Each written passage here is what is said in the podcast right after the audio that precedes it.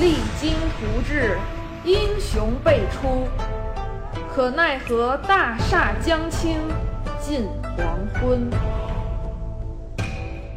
审时度势，披荆斩棘，人道是如日中天，定江山。感悟风云变幻与王朝兴替，尽在明末清初那些事儿。本系列改编自图书《清朝开国六十年》，并由作者王汉卫授权播出。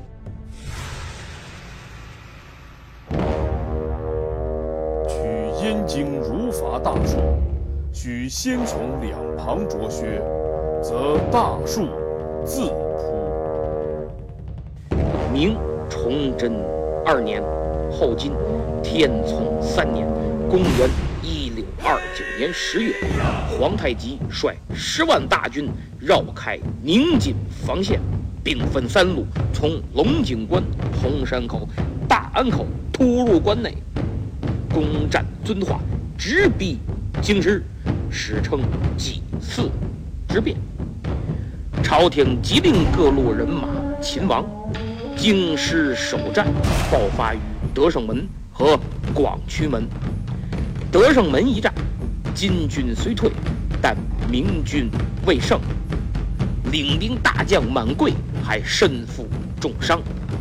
而广渠门外，关宁铁骑。在袁崇焕和祖大寿的率领下力挫金军，使皇太极发出二十年来未尝有此劲敌也之感叹。几天以后，广渠门受挫的金军再次扑向关宁军，与左安门爆发大战。这也是袁公的最后一战。虽以胜利告终，但没能扭转。袁崇焕的命运，面对满天飞的谣言，袁公又一贯我行我素，只琢磨如何干好事儿，不想着如何做好官。年轻而生性多疑的崇祯，经过长时间的思想斗争，终于认定袁崇焕不能再用啊，必有二心。于是，在金军未退之时，迫不及待地诱捕了袁崇焕。消息传来，关宁军震动，祖大寿震惊。在对朝廷极度失望的情绪下，关宁军出走，撤离京师，直奔山海关。明廷为了挽回危局，急命孙承宗奔赴山海关，安抚军心，收拾残局。同时，让袁崇焕在狱中给祖大寿写信，让他继续奋战，不要辜负皇帝和黎民百姓，拯救万民于战火之中。接到袁都师的手书，全军痛哭。在八十多岁老母的劝说下，祖大寿挥泪重整军队，准备再度与金军交战。皇太极在之前左安门战败以后，向南进军，在固安等地一番劫掠。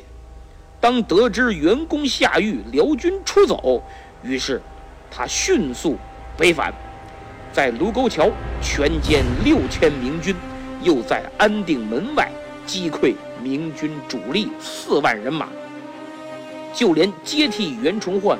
备受崇祯青睐的满贵也阵亡了，大明的首都再次陷入危局。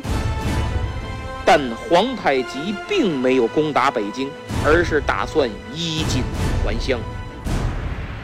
金军东走，至通州，一路狂奔，经冀州到永平。崇祯三年正月初四，攻克永平。皇太极之所以没有原路从遵化出关，而是东向永平，一是永平城乃相思所在，便于劫掠，以满足满蒙联军的物质需求；二是想搂草打兔子，趁着对朝廷的不满情绪，把关宁军和祖大寿一并招降得了。但没想到孙承宗战略得当，祖大寿抗金意志坚决，一番部署使皇太极进攻山海关受挫，抚宁也没打下来，再攻昌黎也未能如愿。就在金军撤回永平之时，祖大寿行动了，在双王堡大败金军，这是第五次败于关宁铁骑之手。但祖大寿未能夺回永平，双方暂且休战。皇太极本想喘口气儿，但消息传来，从北京又来了一支人马，直逼遵化，欲断金军。出关之路啊，这还得了？于是，为了避免腹背受敌，保证日后能安全出关，皇太极率领大军疾驰遵化。正月二十二，在距遵化八里的娘娘山，与明军展开激战。由于实力悬殊，明军指挥。兵部右侍郎刘之伦又毫无作战经验，手下军队又是临时招募的游民散勇，一战全部被歼。但刘之伦气节可嘉，宁死不降，手下也被其感染，除少数突围外，其余都同刘之伦战死。得胜的皇太极终于可以在遵化。喘口气儿了，但形势依然很严峻。遵化周边大片区域，西自马兰营，东至喜峰口，其间三屯营、红山口、潘家口、汉儿庄等等，叛乱不断。军民联合展开游击战，对后金骚扰抗击，搞得甚是头疼啊！金军迅速平叛。正月二十三，兵围马兰营，全力进攻，竟然不克。马世龙派兵前来支援，与守军内外夹击，金军撤走。皇太极之前东进山海关时候就占了三屯营，受挫回来之时，三屯营又反了，招降也没用。当时急着救遵化，抵挡西来的刘之伦所部。于是金军没再纠缠，不过顺手把汉儿庄给平定了。可是三屯营非常重要啊，只有一支明朝孤军在总兵杨兆基的带领下固守数月，成为金军背上的一颗钉子。一旦得到明军支援和物资补充，三屯营就会对后金造成严重威胁。祖大寿对此清楚的很，于是加紧行动。崇祯三年二月初七，光复了建城。进城以后，把汉奸卖国贼全部斩首示众。祖大寿之所以率关宁精锐奔赴建城，不打永平重镇，意在快速追上皇太极，与之决战，而拿下建城。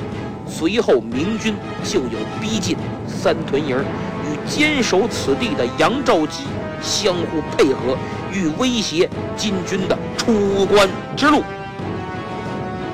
皇太极面对如此严峻之形势，虽有些慌，但却不乱。出于战略家的本能，他要与又爱又恨的祖大寿来一场博弈，而且只能胜。不能败，因为如果他败了，就可能成为瓮中之鳖。虽以明军目前的态势不能围歼金军，但早晚也会任人宰割。而他胜利的目的，归根到底，不是想打败祖大寿，只是想顺利出关呀。于是皇太极做了如下部署：第一。迷惑明军，皇太极于二月初派遣一支人马从遵化突然向南进攻玉田，造成金军回师，打算再度深入明朝内地的假象，让明朝认为他不急于出关。这招非常管用，明朝上下都害怕京师再次被围，于是马世龙赶紧部署人马，沿途截击。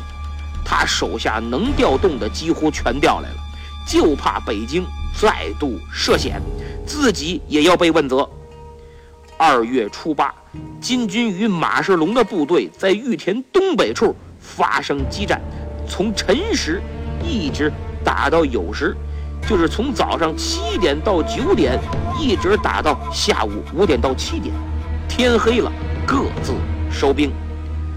第二天。金军撤了，不打了，因为这路是障眼法，吸引敌人火力，掩护皇太极的大军。那皇太极率军干嘛呢？第二，清除障碍。什么障碍？当然是出关的障碍。没错，拔掉三屯营这颗钉子。二月十日，皇太极率军攻打三屯营，崇祯长鞭所载。金军有数万，一半在四面山上围城，一半攻打三屯营。守城总兵杨兆基沉着应对，一面派敢死队在城外山上驻守，以为呼应；一面在城外设伏，自己则身先士卒，手执令旗，亲自督战。金军虽猛攻。但三屯营内外合力，拼死奋战，最后竟然没能陷落呀！就在金军猛攻三屯营的时候，皇太极率一部人马悄悄东走，抵达滦河驻营。没错，他要出关了，因为明军大大的不友好，打哪儿都打不下来，此地不宜久留啊！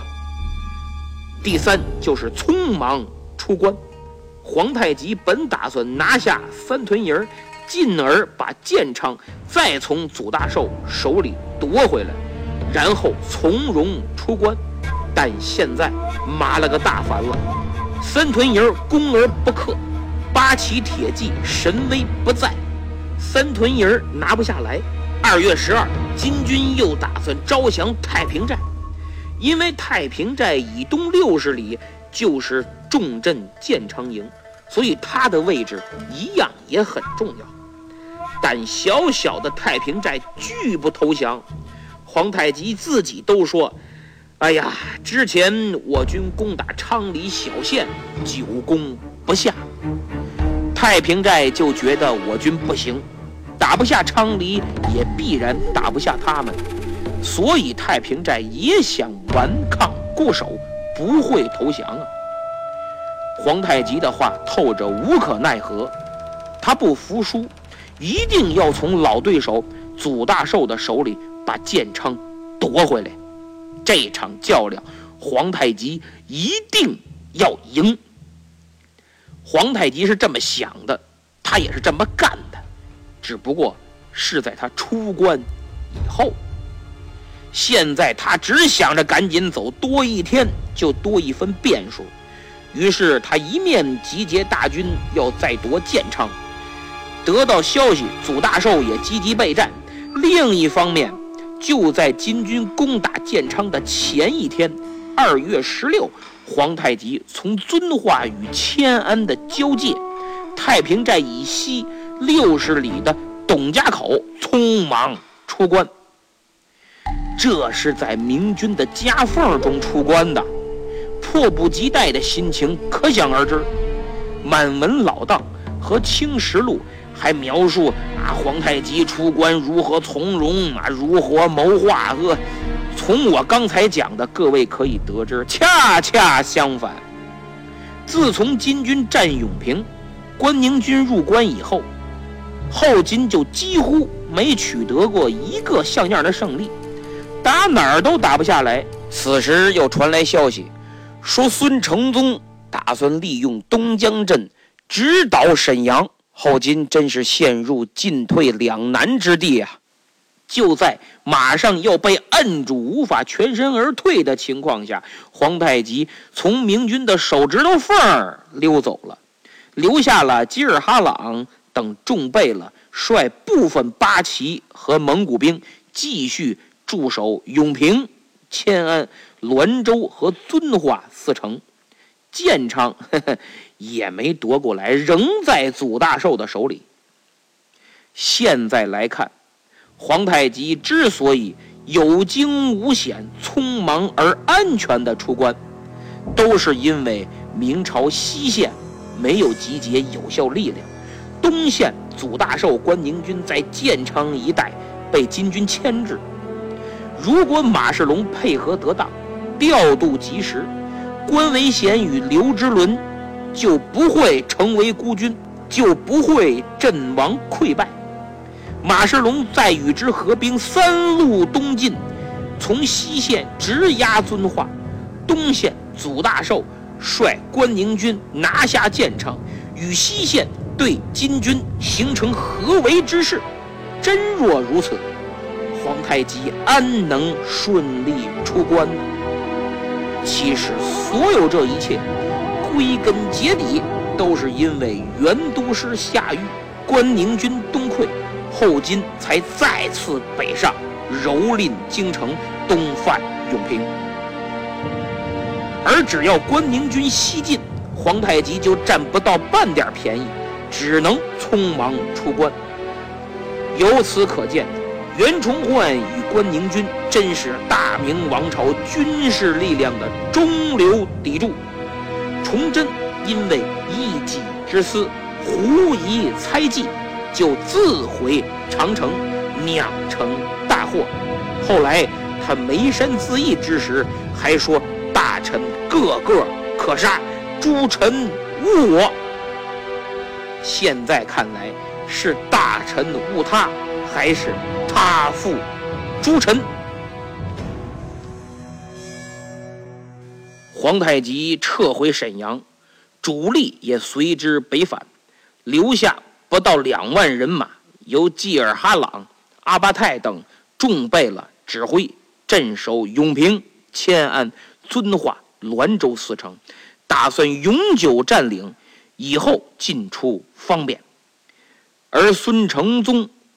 这位明末最著名的战略家，袁崇焕、祖大寿等一干名将背后真正的大佬，要着手收复失地，将金人彻底赶出关外。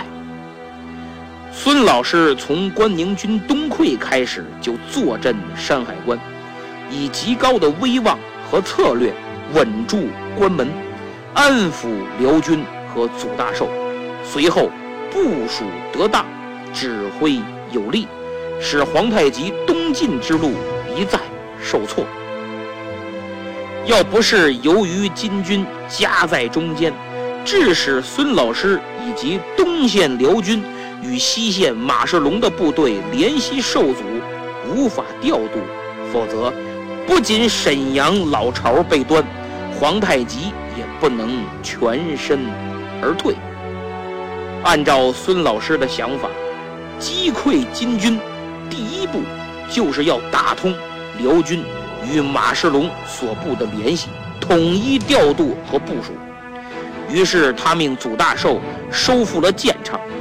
刚才咱们讲，建昌很重要，依托建昌就能与西线马世龙所部取得联系。但皇太极溜得太快，让这条大鱼跑了。而后金再夺建昌也未能如愿，牢牢握在关宁军手里，与马世龙取得了联系。孙承宗又命马世龙赶快利用金军主力已走、留守兵力分守四城的机会，迅速打通与京城的联系，而且将其周围各路秦王的明军整合，形成拳头。这样，东西两线。基本准备完毕，收复四城只是时间问题。但孙老师非常谨慎，仔细分析敌我形势。金军留守不到两万人，数量上明朝这边占优势，但东线关宁军连日作战，转战多地，已很疲倦。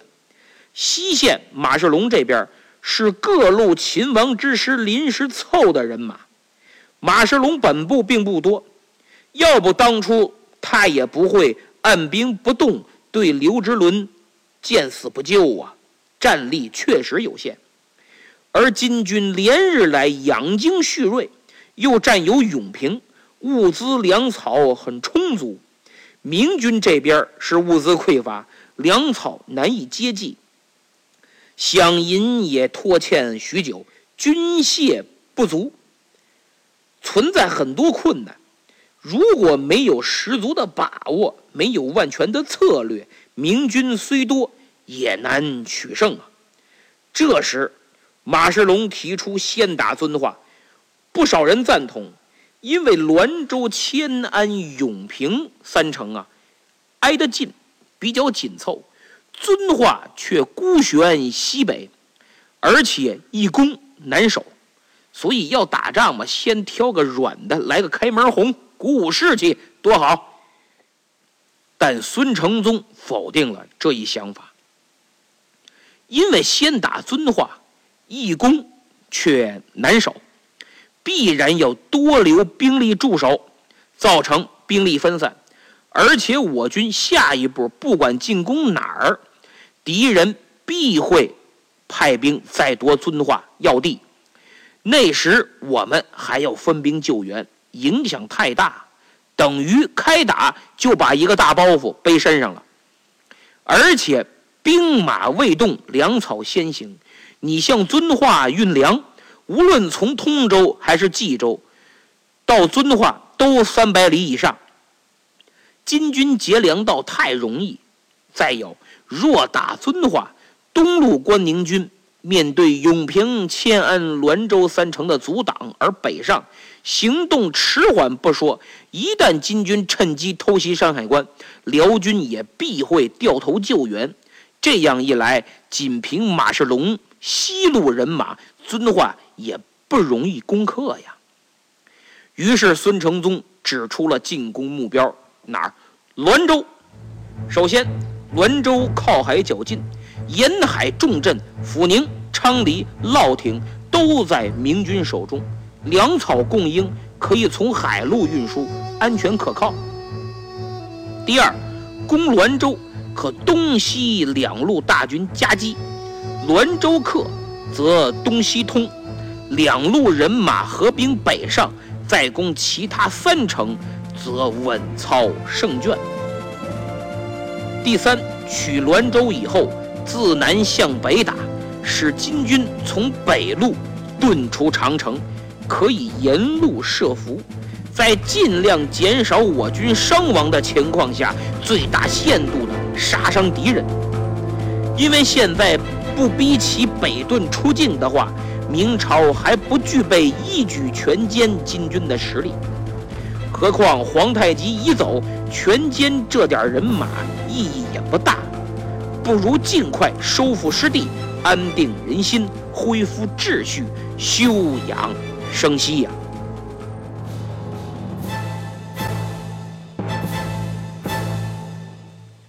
孙承宗将自己的战略构想上奏皇帝，崇祯立马准奏。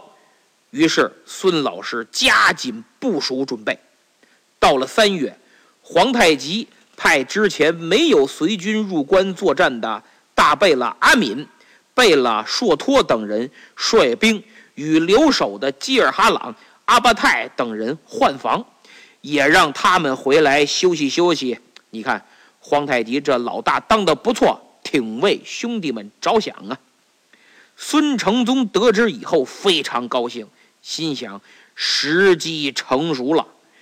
兵将换防，趁你们立足未稳，打个措手不及。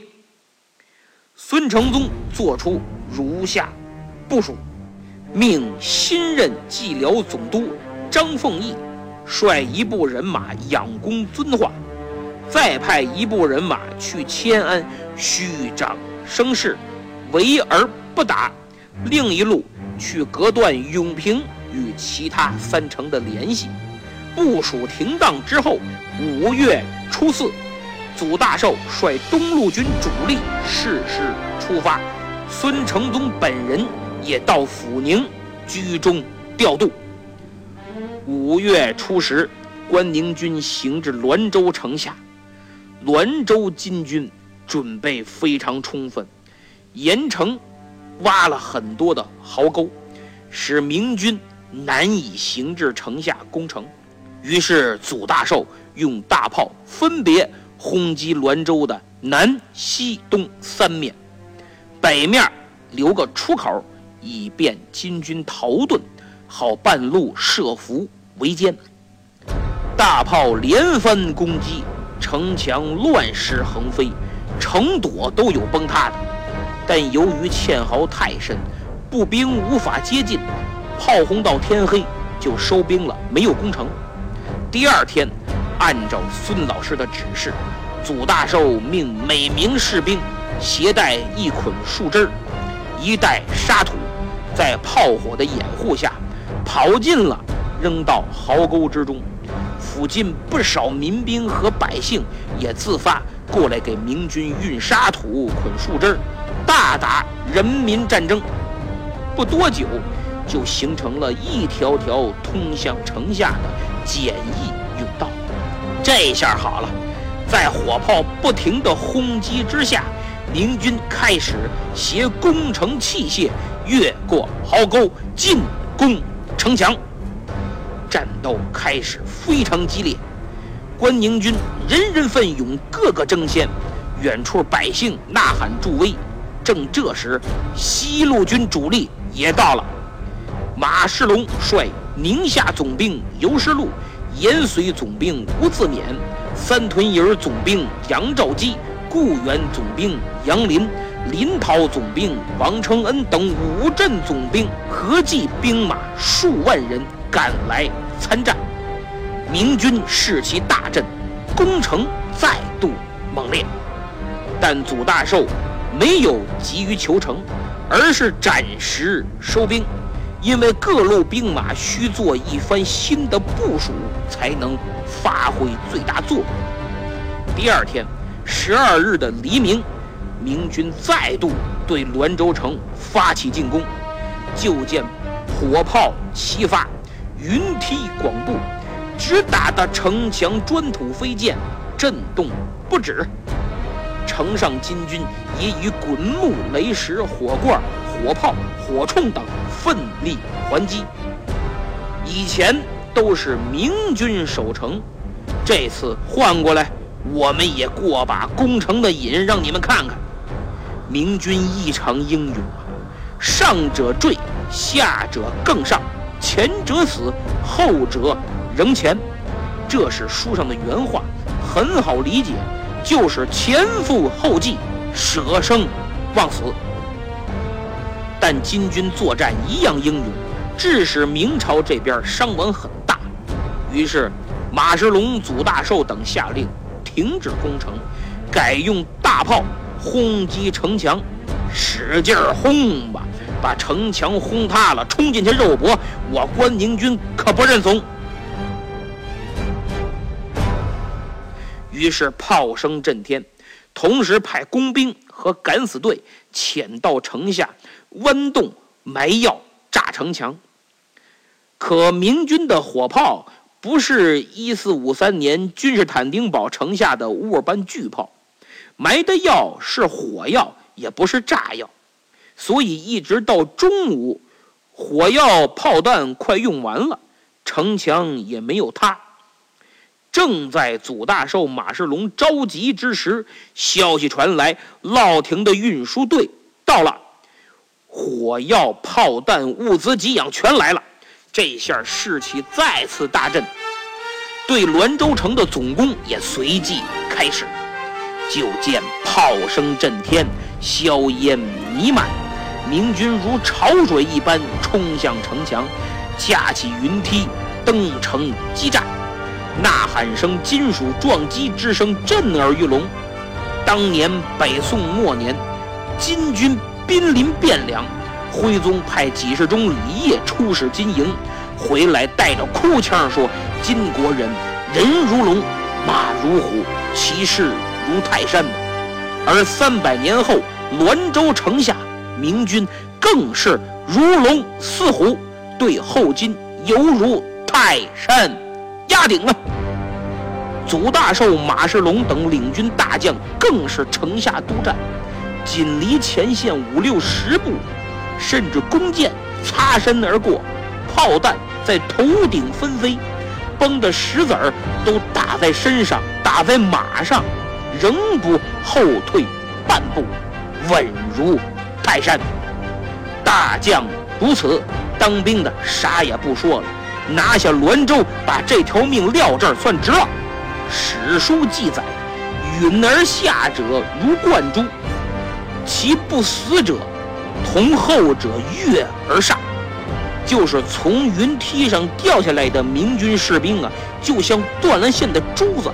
然而掉下来没死的，不管负没负伤，跟后边的人一起继续登云梯攻城。这气势让金军目瞪口呆，个个心想：之前跟大明可没少打，不是败就是降，顽抗到底的真没多少。这帮人怎么来个一百八十度大转弯儿啊？比我们都厉害，还是明军吗？真是难以置信呐！我这我我我跑吧，我留命最重要。于是金军点燃了城楼，以此来阻挡明军登城，好争取时间弃城逃跑。火刚点起来，没想到下雨了，这雨越下越大。就跟有人从天上拿着盆往下倒似的，这下把火给浇灭了。明军也没法冒大雨继续进攻啊，就暂时停战。可这雨不停，一直下。祖大寿等众将一合计，金军是肯定守不住了，估计要趁雨突围逃跑。刚才我讲了，祖大寿攻滦州的第一天。就留北门让他们逃跑，而孙承宗早就料到逃跑的目的地只有一个，就是永平，所以埋伏就设在滦州去往永平的必经之路。于是祖大寿赶快安排加大伏击力量，果然十三日凌晨，伤亡惨重的滦州守军仅几百人开始。冒雨突围，从北门逃走，奔向永平，毫无悬念地陷入了伏击圈儿啊！伏兵四起，废话没有，一顿胖揍，山谷都为之震撼。金军晕头转向，仅数十人逃脱，回到永平。此时坐镇永平的是大贝勒阿敏。他在得知滦州被围的消息后啊，派了几百人前去支援，但人数太少，啥用也没管。明军开入滦州，祖大寿向三军将士重申了孙阁部，也就是孙承宗的命令，说除了首叛，其余不得妄杀。因为城中百姓啊，早就被强迫剃发降金，怕有人心生邪念。滥杀无辜，冒功求赏。滦州一丢，迁安的金军开始害怕。本来就远离家乡，人生地不熟，在明朝的土地上，自己又作为侵略者，是人人喊打，四面楚歌，外无救兵，随时明军大队人马都可能来攻城。何况攻滦州之前。孙阁部还派了一队人马对迁安围而不攻，目的在于牵制，以免出兵救援滦州。迁安守军一看，这天天在这儿晃悠，也不打，老吓唬你，我们这连觉都睡不踏实。滦州陷落的消息传来，这帮人真害怕了，坏了，下一个肯定就轮到我了。对于金军来说，跑明朝这儿占领四城。离后金较远，支援肯定不及时。他们这满打满算一万多人，分守四城，还要到处评判。明军可是本土作战，又数万人马，你怎么打呀？所以军心不稳，都想回家。如果说明军没攻下滦州，其他三城还能勉强守着。只要有一个丢了，那三个就是多米诺骨牌的效应，就谁都不想待了。迁安就是，明军没打呢，守军就跑了。包围迁安的明军，在朱梅的率领下追杀了一阵儿，然后收兵进入迁安。孙阁部依然传令，不许在迁安城内网杀，不能随意取百姓遗物。这一天也是五月十三呐。攻克滦州，迁安不战而降，下一个目标就是永平。